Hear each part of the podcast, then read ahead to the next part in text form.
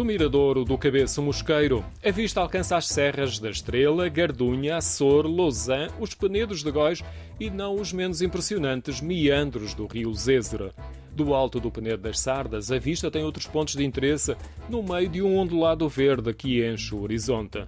Um painel no topo de uma estrutura arranjada para visitação e onde temos uma vista de 360 graus indica muitos outros lugares que encantam João Morgado. Tem uma vista espetacular, dá para ver aqui a zona praticamente toda. Tem um, também um espacinho para almoços, uns piqueniques, parquezinho também. Depois temos também uma capelinha que é Nossa Senhora Fátima, se não me engano. Depois temos o percurso, os passadiços do Orvalho.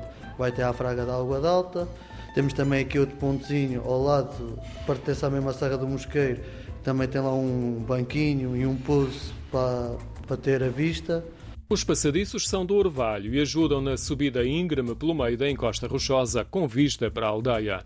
Há também acesso rodoviário e, como ouvimos, o mirador é também um espaço religioso e o pequeno templo está virado para o orvalho. É só assim um, uma entrada, tem uma, uma, uma imagem da Nossa Senhora uma vidrinha na frente e depois tem assim um espaço para as pessoas estarem uh, em pé, claro, não tem bancos. O Miradouro tem ainda uma outra estrutura de apoio construída com material local, rocha quartzítica, que marca o rochedo e a serra do Moradal.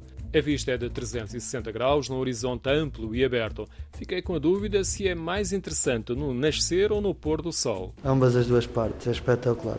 Há de experimentar. É lugar de, dos namorados irem para lá ou não? É capaz. talvez sim, talvez não. Acho que já foste para lá, não? É capaz. O topo do rochedo está a mais de 660 metros de altitude.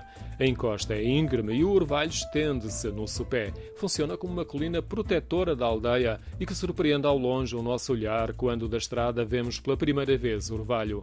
O cabeço do mosqueiro está classificado como geomonumento.